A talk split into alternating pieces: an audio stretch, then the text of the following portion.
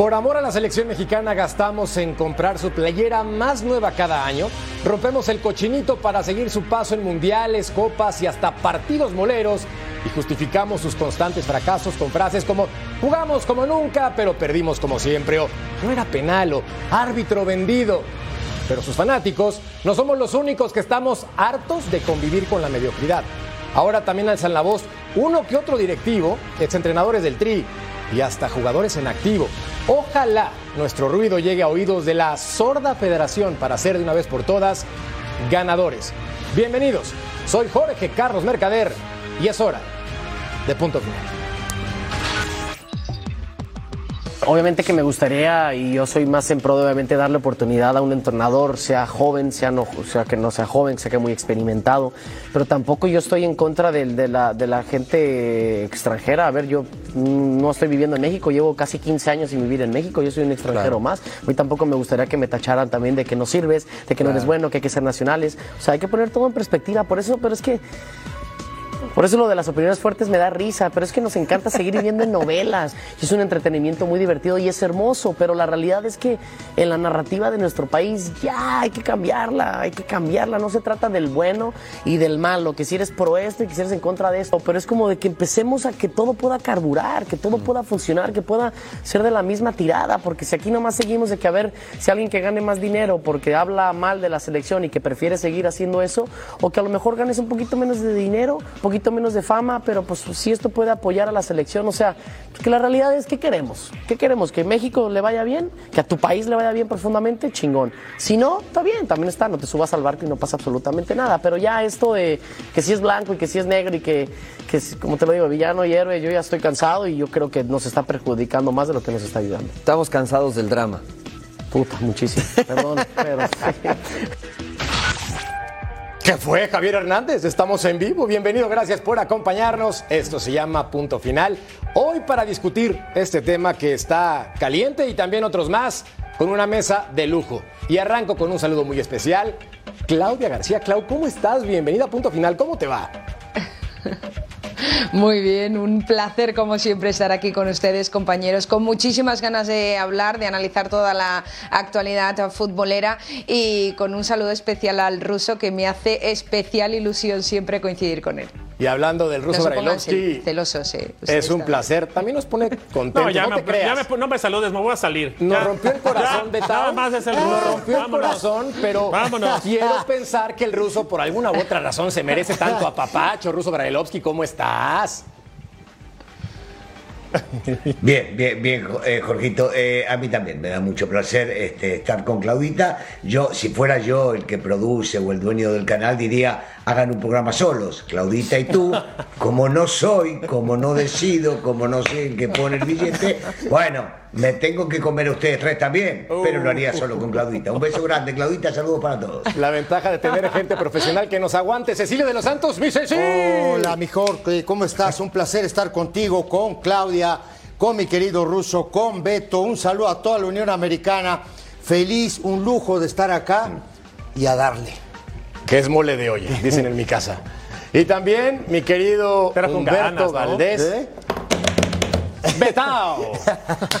Querido Marca. Hasta tambores te puse. ¿cómo Muy te va? bien, bien. Así debe ser, bien. Qué bueno, hermanito. Un ¿Contento? gusto, un gusto. Sí, por supuesto. Como siempre, para toda la gente de la Unión Americana. Abrazo grande hasta Madrid para Claudia, para mi ídolo el ruso, para Cecilio y para toda la gente a través de Fox Deportes. Totalmente de acuerdo. Veamos la encuesta del día de hoy en punto final para que participes con nosotros. Es la siguiente. ¿Quiénes son los culpables de los constantes fracasos de la selección mexicana? Jugadores, directivos, dueños, todos los anteriores y quiero incluir una más, los medios de comunicación, porque entre todos nos repartimos la pelota. Es común que digan los jugadores, es que ustedes son muy negativos, es que no apoyan y nosotros es que los directivos nos suman y los jugadores es que todos tienen un problema. Bueno, en esa repartición ustedes voten, hagan clic y tengan la mejor decisión. Escuché una risa de mi querido Ruso. ¿De qué te ríes, Ruso? No, bueno, pero es que, es cierto, es cierto, porque todos se van echando la pelota, uno se la tira se la va tirando al otro, como para sacarse de encima la responsabilidad. Mirá, mirá qué distinto sería si cada uno de los integrantes, de los que forman este, digamos, este grupo que tiene que ver con el fútbol mexicano, y digo grupo porque debería serlo así, se tomara un ratito para decir, yo asumo esta responsabilidad, mea culpa, esto está mal hecho, vamos a intentar cambiarlo. Y de ahí para abajo se empiezan a arreglar las cosas, porque siempre, y me pongo del lado del futbolista, aquí este, somos, somos tres que estuvimos alguna vez en la cancha, hablo profesional, porque también es en lo no profesional. Cuando yo escucho a mi técnico decir, no, el árbitro nos acuchilló, ¿qué hago yo como futbolista? Me saco la responsabilidad de encima y digo, no, no, yo jugué bien, el equipo estuvo bien, la culpa es del árbitro. ¿Por qué? Porque lo dijo el técnico. Si el técnico, si el técnico escucha que el directivo dice, no, los del bar son un desastre, entonces el técnico dice, yo no tengo la culpa, en el bar se equivocaron.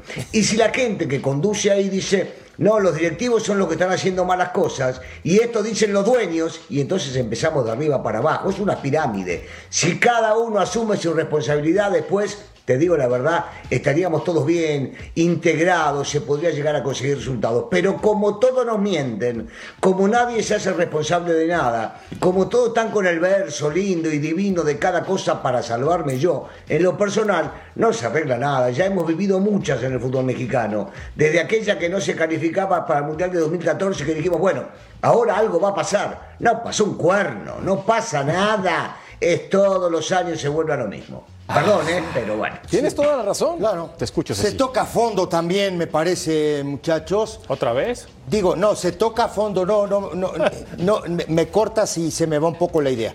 Me toca a fondo en el año 90 cuando no se va a Italia. No se va a Italia.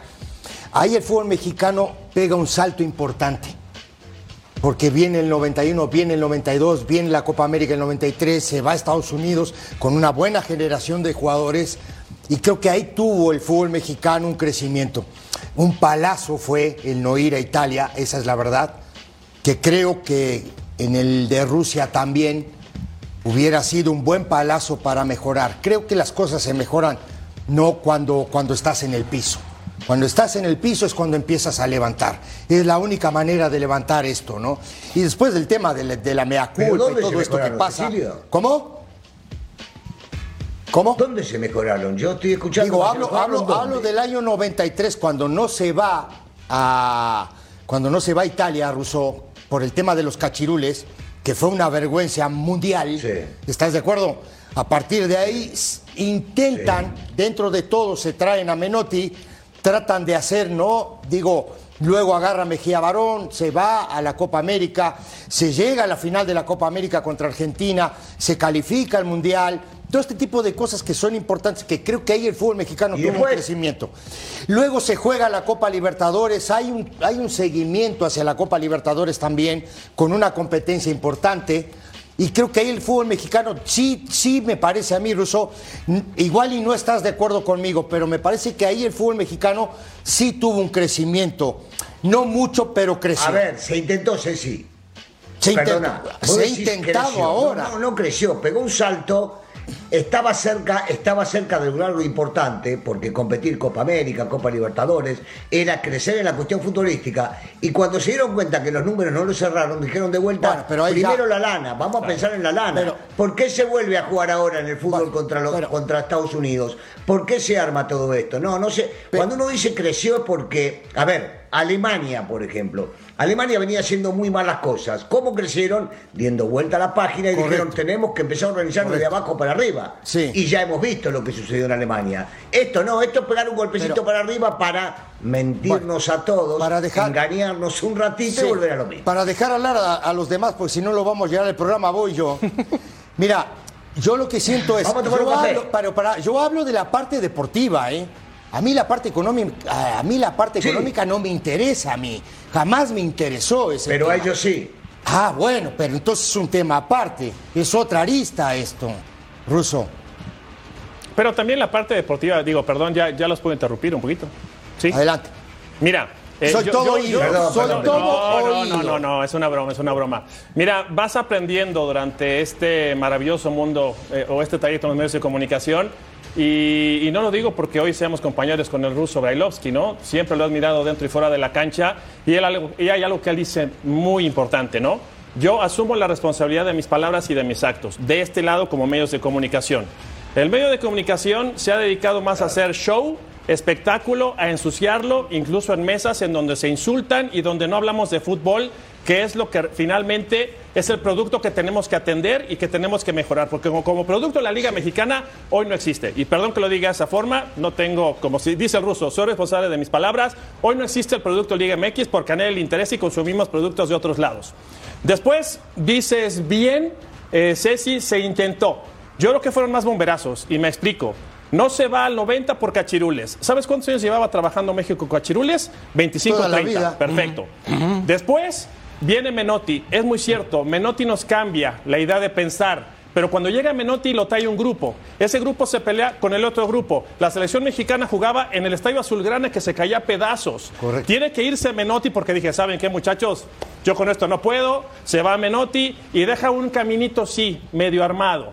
Después viene Miguel Mejía Barón. Lo comento porque yo estuve ahí. Yo estuve en la selección sub-23. Viene Miguel y no querían viajar.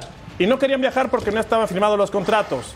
Entonces ya estamos mezclando la parte administrativa con la deportiva. Yo no viajo si no firmo un contrato porque me puedo lastimar. Vienen los esquiroles, no voy a poner Pero es que nombres, pero los conocemos. Claro. A eso voy, Clau. Ya para que también este, nos, nos ilustres.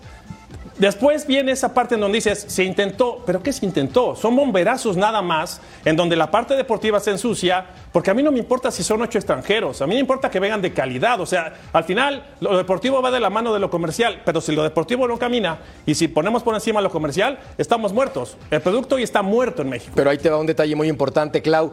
Tú como española, tu federación hizo un trabajo sumamente vital iniciando la década del 2000, transformando no solamente el fútbol, también en el tenis, también en el ciclismo, también en el deporte olímpico. Natación. ¿Qué hicieron bien? ¿En dónde modelaron para que el deporte en España fuera y sea tan exitoso? En apostar y en eh, tirar adelante con lo que realmente la calidad que hay al fin y al cabo. Refiriéndome al fútbol, España no había ganado absolutamente nada. Cuando comenzó a ganar, cuando comenzó a tirar de lo que de la valía que tenía aquí el futbolista, el futbolista español que es lo que tiene, el tiki-taka, el balón en el pie y el juego. Aprovechó eso y le salió bien, pero hasta antes de Eurocopa, Mundial Eurocopa, España no había ganado absolutamente nada o prácticamente nada en la historia del, del fútbol. Y hablando de tiki-taka, me llevo esta palabra al fútbol mexicano porque es completamente líder en el tiki-taka, en el terreno de, de las eh, responsabilidades. Estoy completamente de acuerdo con mis compañeros. Al fin y al cabo, uno se la pasa al otro, el otro al otro y aquí nadie tiene nada que ver. Pero aquí todo el mundo, cuando algo no funciona, cuando algo va mal, realmente todo, todo el mundo tiene algún tipo de culpa, un porcentaje de culpa. No estoy diciendo que todo el mundo tenga el mismo porcentaje de responsabilidad, pero sí todo el mundo está en la misma bolsa, en el mismo saco, incluido, incluido los aficionados, con los actos que vemos en los terrenos de juego, con ese grito famoso, con absolutamente todo. Pero claro, ¿qué se le puede exigir al aficionado? ¿Qué se le puede exigir a la prensa? ¿Qué se le puede exigir a los analistas? Sí, los que, tienes, los que tienen que dar ejemplo, que son los de arriba, los de los despachos, los del pantalón largo, tampoco lo dan. ¿Y qué se le puede exigir al futbolista si ni siquiera el técnico cumple? Al menos lo que hemos visto por parte del Tata. Pero- Entonces, al fin y al cabo, pides, exiges y quieres cuando todo el mundo eh, eh, elude responsabilidades y realmente nadie da ejemplo. Oye, Clau, a ver, pero sácame de una duda, digo, porque aquí sí eh, no quiero que sea una suposición. Eh, investigando un poquito, porque me gusta mucho la administración deportiva, este cambio a que hace mención este Merca y que tú refuerzas, se da así no, 2000 o entre 90 y 2000. Pero reforman la ley del deporte 2000, en. España. Y al reformar la ley del deporte, empiezan a trabajar en todas las entidades, no nada más en la parte eh, de fútbol profesional, en las, par- en las, eh, federaciones profesionales no empiezan a trabajar de esa forma, sino desde los niños, desde las escuelas, y por eso en España no es el fútbol. En España es el fútbol, el básquetbol, el tenis, el automovilismo, Pero que, y así me ver, puedo eh, ir. que tampoco os me- no, que tampoco os vendan humo, humo de la política de la reforma de la ley deportiva, porque aquí se lava las manos todo el mundo. Pero volviendo al ámbito deportivo, más allá de la política, eh, quien tuvo muchísima responsabilidad fue el Comité Olímpico Español, que se centró mucho en apoyar las federaciones de todos los ámbitos deportivos y el Consejo Superior de Deporte, que también comenzó a ir de la mano con el Comité Olímpico para que todas las federaciones fuesen cada vez más respaldadas. realmente ese trabajo funcionó porque se pusieron eh, trabajando a una varias entidades, ¿no? como el Comité, el Consejo Superior de Deporte y, entre comillas, la política o el Ministerio de, Deportes. Eh, pero fuera parte de la ley o no la ley, lo que acá, fue el impulso por parte de federaciones. Acá le diste la clave. Acá pregúntame el apoyo del Comité Olímpico Mexicano con las federaciones. No, no, sí. Acá no hay. anda acá, anda acá a tocar la puerta de la gente del ciclismo, del tenis, de la natación, de... ¿Tú crees que te abren la puerta? Muchachos... Por eh, Dios. Hay, hay, una gran diferencia, hay una gran diferencia y yo entiendo lo que dice Claudita por, por un lado y lo que sucede en España.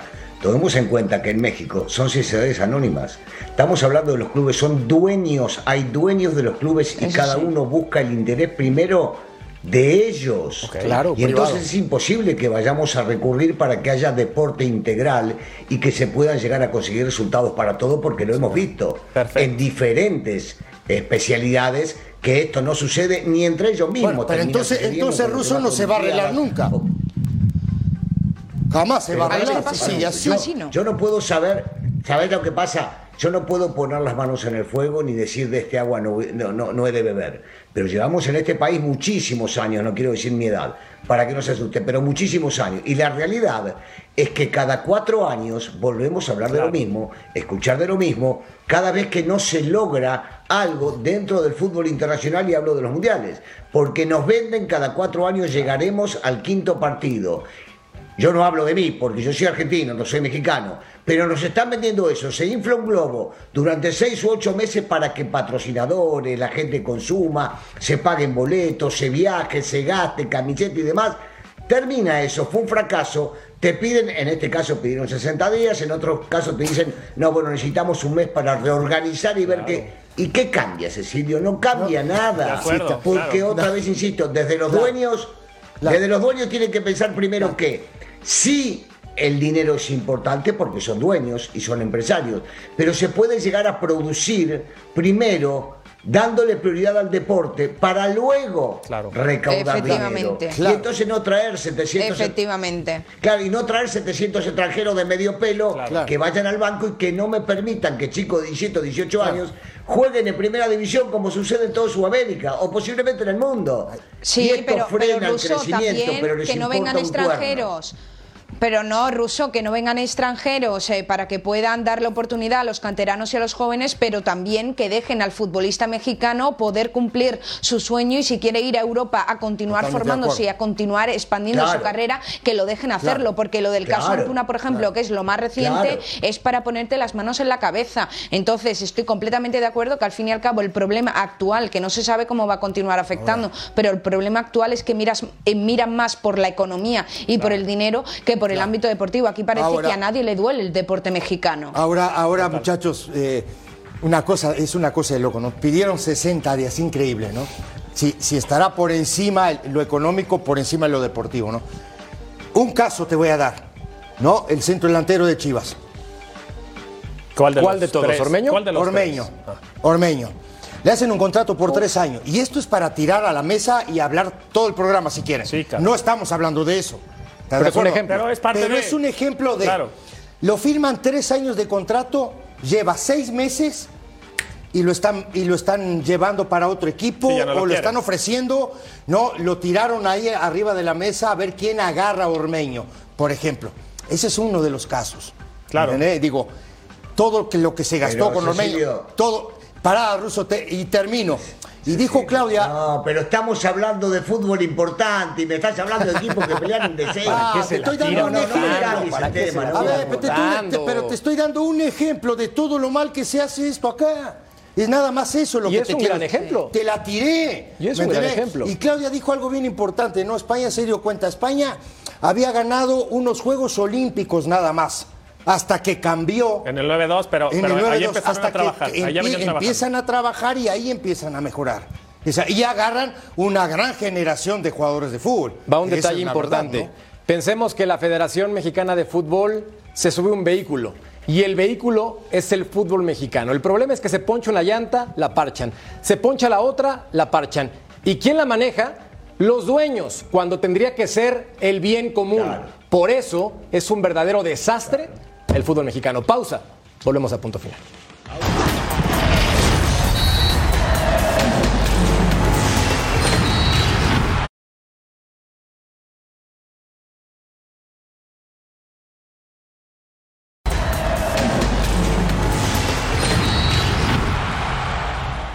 Yo creo que en la vida, en los gustos, justamente se rompen géneros y al fin de cuentas todos colores, sabores. Creo que receta perfecta no existe. Podemos todos estar más de acuerdo de un estilo que en otro, pero que la realidad es, yo espero y creo que con los entrenadores que he estado en la selección, lo que yo siempre he encontrado que sí se ha dado durante con todos es, siempre buscan el beneficio de la selección, es lo principal. Aquí yo creo que si le dejamos nuevamente la responsabilidad al 100 a un entrenador de que todo el país tiene que mejorar, no nada más la gente directiva, sino nosotros estamos cometiendo el mismo error de siempre. Aquí, para que México crezca, aunque a mucha gente no le gusta escuchar esto, depende de los directivos, depende del cuerpo técnico y el entrenador que puedan escoger, depende de los jugadores, depende de los fanáticos y depende de la prensa. Eh, para que México pueda realizar y pueda generar historia, creo que todos nos tenemos que preparar, todos nos las tenemos que creer y todos debemos aprender a trabajar en equipo. Y lo pueden ver con Argentina. Que me digan que ustedes y todo eso, en cierto momento, imagínense ver a México en una, una final de la Copa del Mundo. Claro que vas a ser reportero, claro que vas a hacer tu trabajo, claro que vas a ser periodista, pero eres mexicano. O sea, no nos hagamos que, que, la gente quiere ser como... Todos queremos que nos vaya bien.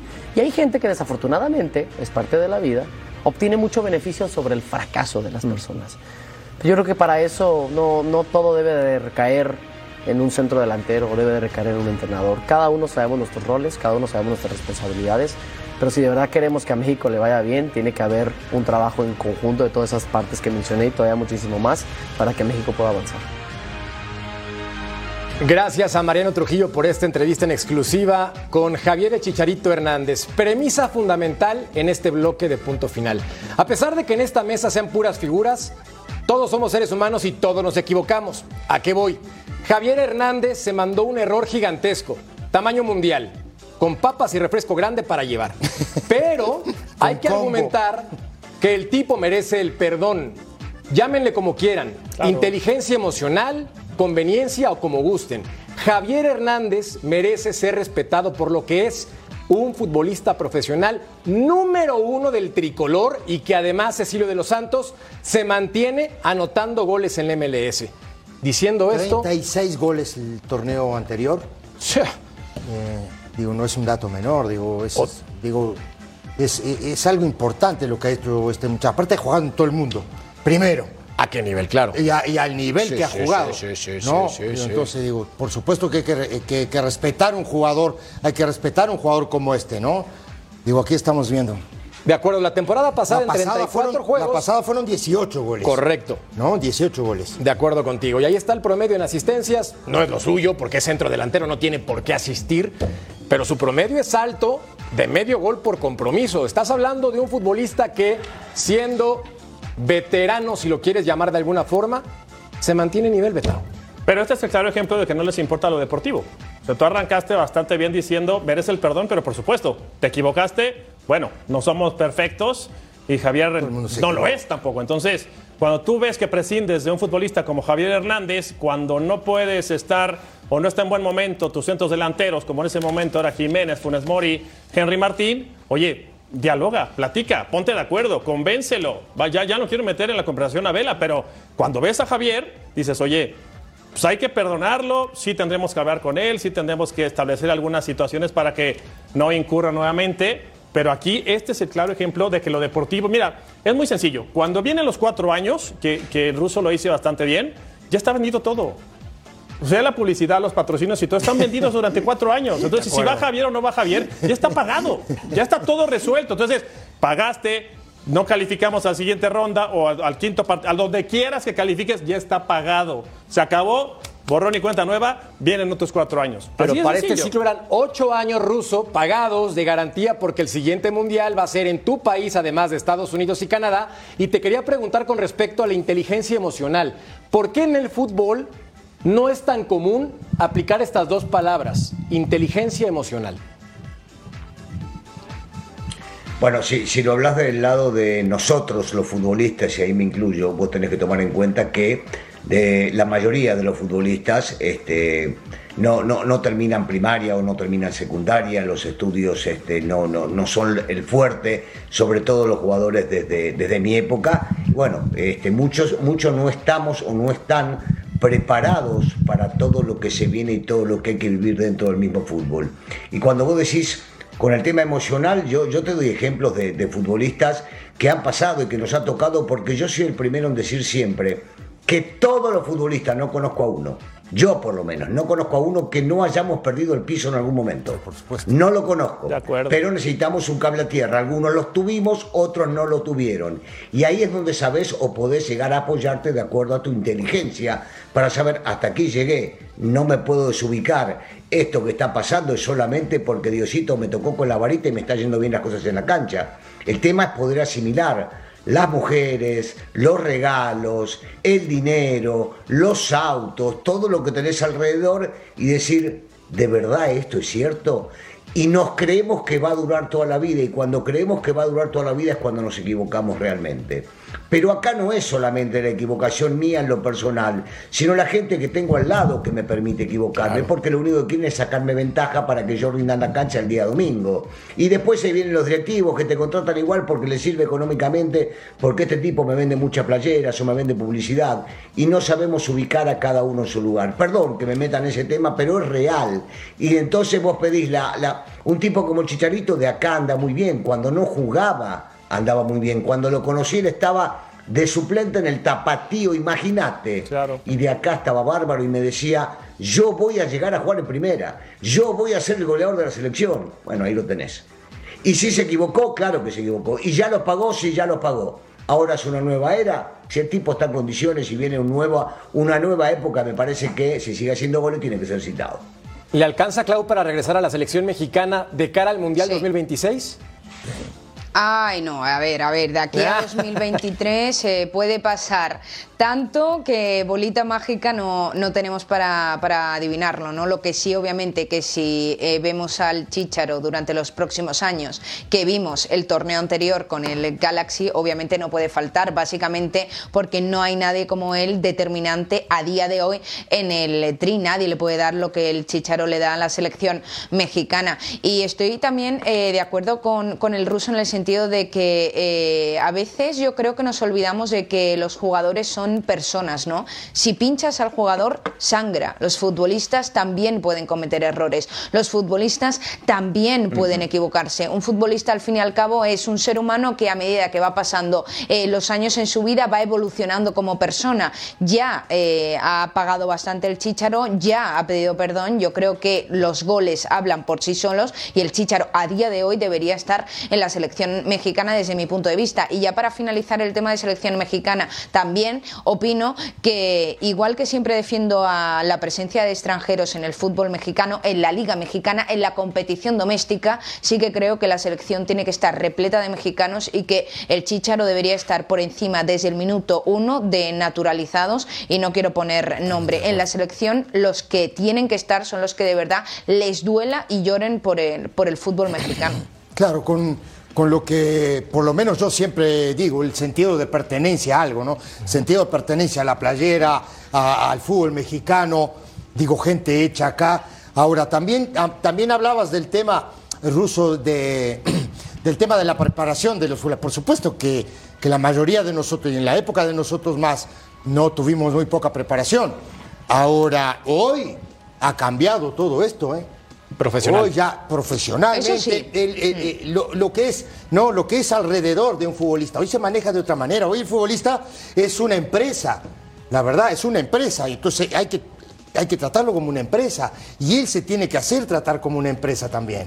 Ahora, Pero, pero, a ver, te- por partes. Pero el problema es que acá no evolucionamos. bueno, pero. y si nos vamos a sí Europa. hay evolución, sí, sí, pero no, es no, no, pero bueno, tú, No, cuando, tú cuando. A ver, pregúntale a Claudia los idiomas que habla un futbolista en Europa. Ah, no, está bien. Por ejemplo, y acá tú dices, oye, hoy 2023, si no, puedes, si no estudias con los facilitadores que es la tecnología, con el estudio en línea, Entonces, no. Yo no veo y con mucho el tiempo libre que tiene un jugador de fútbol, que tiene mucho tiempo libre para invertir, que tiene mucho tiempo libre para estudiar, que tiene mucho tiempo libre para prepararse, un jugador que solamente entrena tres horas al día y si es que llegan a las tres horas. No es excusa a día de hoy que un jugador no esté preparado académicamente también. A día de hoy no es excusa. Anteriormente, obviamente, eran diferentes las condiciones. Sí, pero son jugadores profesionales, platicamos del perfil y creo que el ruso dio la perfección en el punto. En algún momento pierdes piso y necesitas gente que te sume, no que te reste. Entonces, en ese rodearte de tu familia y amistades, hay que tener el desarrollo de inteligencia emocional que los clubes, ¿eh? algunos en México, lo aplican. saludos Pachuca, saludos Toluca, saludos Monterrey, algunos nombres de equipos que lo tienen. Ahora, te voy a decir otra cosa más, y, eso es para pinchar porque es, complicado. A veces se suben más al ladrillo los familiares, los tíos, los hermanos, los papás, los cuñados, que el mismo jugador, ¿eh? Ojo, entonces el tema pasa por la formación también, la formación de un jugador. Y la formación de un jugador tiene que venir desde abajo, desde que tiene 12, 13, 14 años. Pero para eso están las áreas de apoyo, para eso están los clubes, para eso está la área de psicología en un club. El problema es que el futbolista es renuente, el futbolista a vos no te tocó trabajar, a vos te tocó trabajar, Cecilio, en, en un equipo sumamente importante para mí, el más importante que es el América. Y vos sabés muy bien que dentro de la misma institución, dentro del mismo equipo, había entrenadores que pedían dinero para que los chicos ah, No, sí. Y entonces ahí se mete el papá, o la mamá, o el primo, o el hermano. Y entonces, ¿de qué manera estás educando al jovencito o al papá para que vaya entendiendo a dónde se está metiendo? Pero a eso, eso, eso era justo lo que yo te quería comentar. ¿Me entiendes? ¿Por qué? Porque el tema de la formación en México es paupérrima. Ese es el gran problema. ¿Me entendés? Porque digo, Pero no, Ceci, tampoco Tampoco confundamos, eh, tampoco confundamos la, la, formación con los valores que un niño recibe en casa, porque un niño de 10, 11, 12 años, fuera parte de la formación, son los valores que uno está heredando en su casa. Y yo veo a energúmenos padres en partidos de niños de 9 años que tú dices, pero qué valor y qué consejo va a coger el niño con estos monstruos en el terreno de juego como padres. Imagínate, hay algunos que le pegan a los entrenadores de los niños. No me digas nombres porque me voy a aprender y no quiero. Pero, por favor. Quiero presumir mi educación. Recuerden que la educación no va de la mano del tema económico. No tiene nada que ver. Parte desde casa y eso son derechos, libertades y responsabilidades familiares. Pausa. Volvemos a punto final.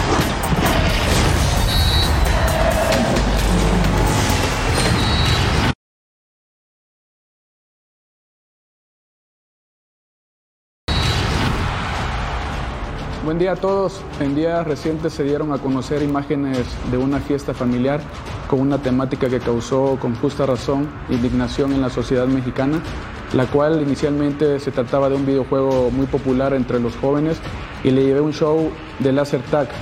Fue un error y quiero ofrecer una sincera disculpa a la opinión pública, afición, a mis compañeras y compañeros jugadores, a los clubes, a la Liga MX y a la Federación Mexicana de Fútbol por estos desafortunados hechos. Me gustaría dejar en claro que se trató de un evento privado y totalmente ajeno a mi profesión. Por lo tanto, quiero deslindar a la Liga MX y al Club de Fútbol Cruz Azul de lo sucedido en aquella reunión.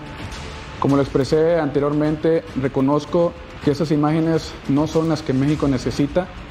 Me he comprometido y me comprometo a convertirme en un referente que promueva los valores de la Liga MX y de mi club y a mantener un comportamiento ejemplar dentro y fuera de la cancha. Gracias. Palabras de Julio César Domínguez El Cata. Esto, Clau, sin querer dar clases de moral porque no nos corresponde, pero por una fiesta en la cual está con su familia y se publican fotografías en la que aparecen tanto niños como familiares disfrazados de narcotraficantes. Es un tema muy delicado. ¿Qué opinas al respecto de lo que ocurre en este tipo de circunstancias que va de la mano con lo que platicábamos el bloque anterior?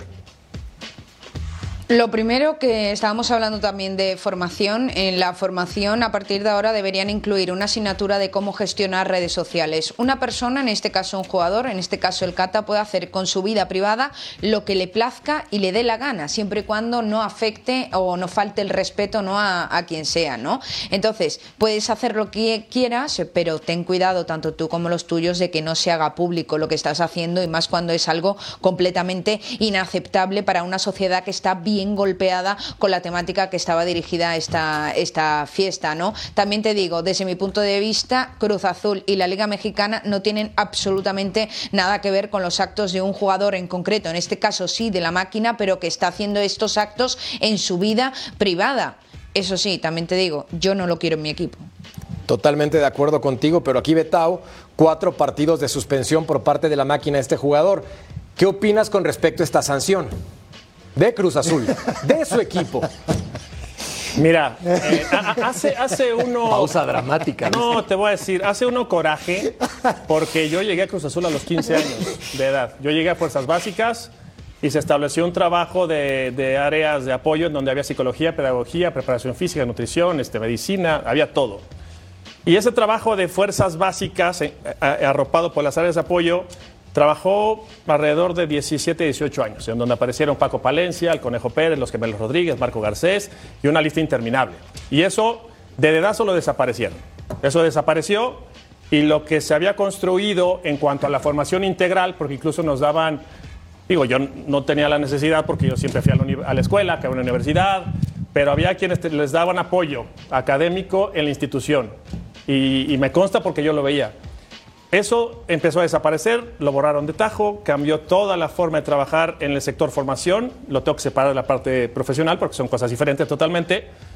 Y eso es lo que, en lo que ha terminado Cruz Azul. O sea, a mí me preguntas si está bien los cuatro partidos de suspensión, no te puedo decir, no te puedo contestar porque no sé qué lo fundamentaron. Después escucho que hay un reglamento interno. Yo te puedo asegurar, te lo puedo asegurar, no hay un reglamento interno en Cruz Azul. Y no lo puede haber porque, porque, porque hubo un cambio de directiva en donde esta directiva nueva borró todo lo anterior. Dijeron, todo lo anterior nos sirve y vamos a empezar a trabajar. Entonces, cuando agarra esta nueva directiva, pues díganme ustedes qué han visto de trabajo. ¿Por qué? ¿Qué han, hecho realmente? El ruso va a poder opinar diciendo lo de los refuerzos. Y podemos hablar de que no metieron la carta a tiempo para cobrar el bono de la Copa del Mundo por la participación de futbolistas en, la, en el Mundial. Y así haces una lista interminable en donde dices... Un libro. Esto, esto que le pasó al Cata, y comparto con Claudia, Clau, no hay área de asesoría de imagen, no hay área de asesoría para manejo de medios de comunicación, no hay área de asesoría para nada. Y, eso lo digo, estoy hablando de Cruz Azul. Entonces, esto que vimos, aunado a la problemática de la cooperativa, que no lo podemos separar, lo que está viviendo la cooperativa no lo puede separar del club. ¿Saben lo que está pasando en la cooperativa? Es el reflejo de lo que estamos viendo constantemente, constantemente. Entonces, cuatro partidos al Cata, yo con todo, y lo, estimo porque lo conozco, yo le hubiera hablado, le hubiera dicho, así como el portero de Dorados. El portero de Dorados que se quiso hacer el simpático cuando hubo un problema en Culiacán, ¿qué le hicieron al portero? ¿Sabes qué, mi hermano? Esto no es así, y la verdad, es, un tema de moral, de valores universales. O sea, ya, no, ya, me, ya, ya, me voy a callar. Como quiero escuchar a plenitud al ruso y a Cecilio, vamos a una pausa y volvemos en punto final.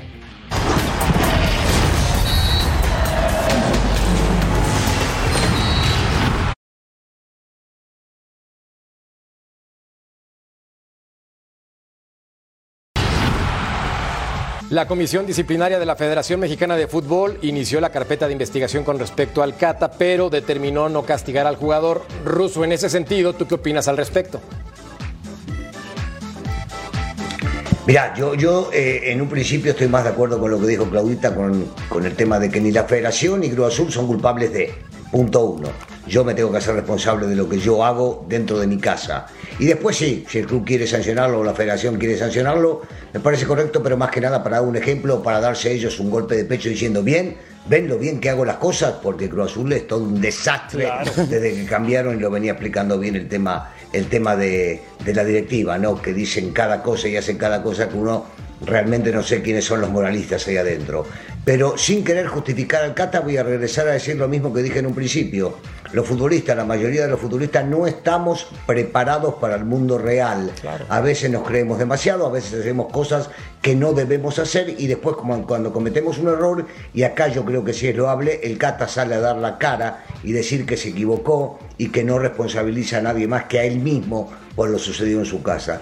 Si está bien, si son cuatro, si son ocho, si son 16, mira, la postura es eh, de alguna manera marcar un momento en el cual se termina suspendiendo a un futbolista por haber hecho algo indebido.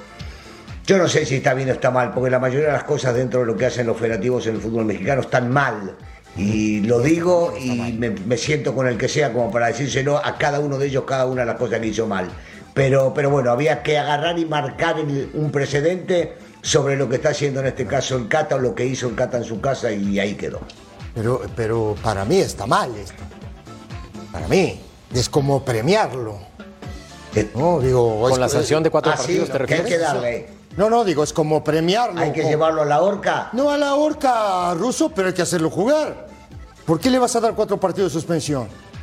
No entiendo tampoco, ¿eh? Tampoco estoy para matar a nadie, ojo, ¿eh? me he equivocado mil veces en mi vida. Pero, ¿le das cuatro partidos de suspensión al tipo? No, desde ahí estamos mal. ¿Cuál sería tu sugerencia? Hacerlo jugar. ¿Pero qué quiere? Claro. Pero hacerlo jugar si el tipo es un profesional. Alguien que se haya equivocado, pidió disculpas, subió a las redes sociales, bien, habló, no culpó a la federación, no cumplió, no, se hizo responsable. se hizo responsable de, los actos. A jugar, mijo. ¿Por qué te voy a dar un mes de descanso? No entiendo. Ahora entiendo. Sí, tu postura también es válida. el mensaje por parte del club es institucional. no, Russo, son cuatro juegos, boludo. No, no, pero no es un Y además, si él es así y si él, pero si él es así y, su personalidad es así, eh, cuatro partidos no lo van a cambiar si ha hecho ya lo que ha hecho. O sea, a mí me parece. No, de ninguna manera. No, cuatro partidos de sanción. ¿Qué va, qué va a cambiar la filosofía del Cata? Cuatro partidos de sanción. Nada. Es así. Lo único que va a aprender es no volver a hacerlo. Pero ya sabe que no lo tiene que volver a hacer, que no lo tiene que volver a cuatro partidos ni una multa económica. Claro.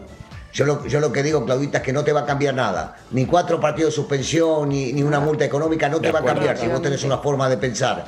Ahora, si vos te juzgás y decís, me equivoqué, está bien, el club lo que yo estoy diciendo más que nada es que tiene que marcar un antecedente con respecto a lo que pasó. Y a ellos se les ocurrió cuatro partidos.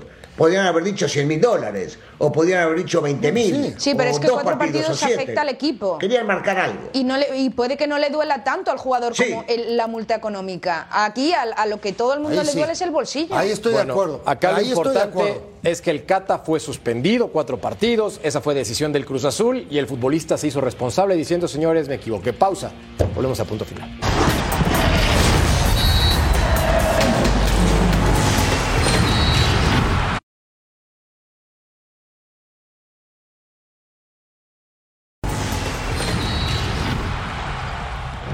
Personas profesionales como Clau, que se despertó muy temprano. es más, no se durmió. Sí, qué bárbara. Para ver este partido, que era para dormirse, Clau. Entonces, ¿cómo le hiciste? Ah, efectivamente. ¿Cómo le hiciste? No, no es cierto, lo vio. no, es cierto que lo vio. Lo vio completo. No, no pudiste haber visto esto, horas de sueño. Una cosa de loco. Cuéntanos, Clau, por favor, del duelo.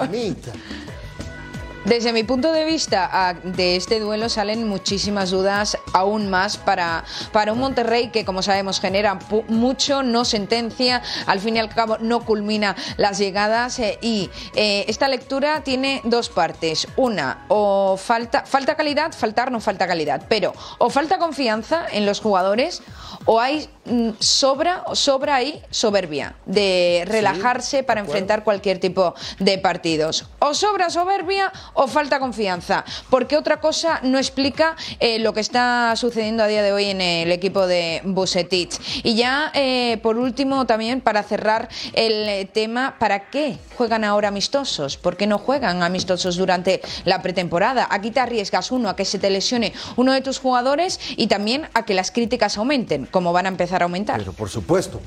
Pus de los ojos me salían en el primer tiempo. Lamentable. Por Dios.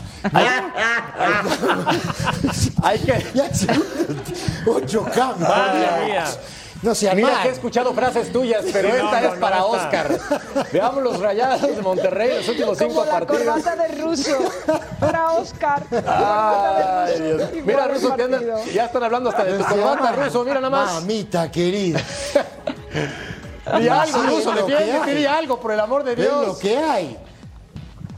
No, bueno, no, yo te Mira digo una cosa, a veces me sorprende tanto Cecilio de los Santos, tanto me sorprende que quisiera, quisiera agarrarlo como muñequito y ponerlo en la mesita de luz, ¿viste? Para cuando me levante a la noche mirar y ver con qué se sale. Es una cosa los ojos, es maravilloso. Ahora sí. Mamita. Pus Qué belleza. Hablamos aquí de moda, de la corbata del ruso y de pus en los ojos. En lo futbolístico, Rayados ha perdido tres de los últimos cinco partidos. Ah, pus de los ojos, la guardamos. Pausa, volvemos a punto final.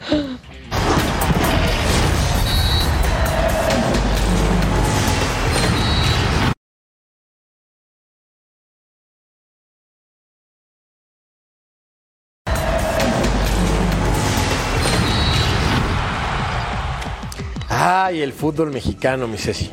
Pues resulta que Ormeño, que el goleador de la Copa México, que todo muy Ocho bien, goles en la pretemporada. que iba volando, que lo querían poner como titular, luego no lo convocan y resulta que probablemente se rumora, se especula, se avisa que ya le dieron Con gas. tres años de contrato. Ya le dieron gas. ¿Me explicas por qué? O sea, ¿qué, qué, qué- qué? Paunovic yo quiere goles. Sí, sí, sí. ¿Cómo dijo? Un chorro de goles. O no sé qué palabra se aventó Paunovic. Pero, pero ocho goles en la pretemporada. Y- pero ¿Qué explica- está viendo el fútbol con un, con, con un antifaz? Y lo deja. Nada más dime porque tenemos un minuto para No cerrar. digo, lamentable. No. No, po- pero no puede ser. Para que te salga pus, ¿de dónde? No, no, no, no puede ser. Esto, esto- esto es Ya increíble. pregunto, porque con las frases de Cecilio ya no lo tengo puedo ni idea. creer, loco. Pasa cada cosa en este Ah, la encuesta, a continuación en punto final. Mamita Pues querida. ¿quiénes son los culpables de tanto fracaso? Pues todos los anteriores, 60%, ¿no? O sea, nos tiramos la pelota, faltaron los periodistas, estoy de acuerdo, pero pues ahí nos repartimos el queso. Eh, pues a desear, en un mundo ideal, diría la canción de Aladdin, ¿no? Ruso, que las cosas mejoren. Nada más. Sí, sí, Muy sí, seguí soñando. seguí soñando. Somos soñadores y mejor nos vamos a dormir. Nos vamos a Mimi. Gracias, Ruso. Gracias, Ceci. Gracias, Betao. Gracias, bye. A Mimi, por favor, quiero mirar de allá. Chao, Claudia, chao. Gracias a ustedes, figuras. Nos vemos en una siguiente edición de Punto Final. Hasta la próxima. A Mimi. A Mimi.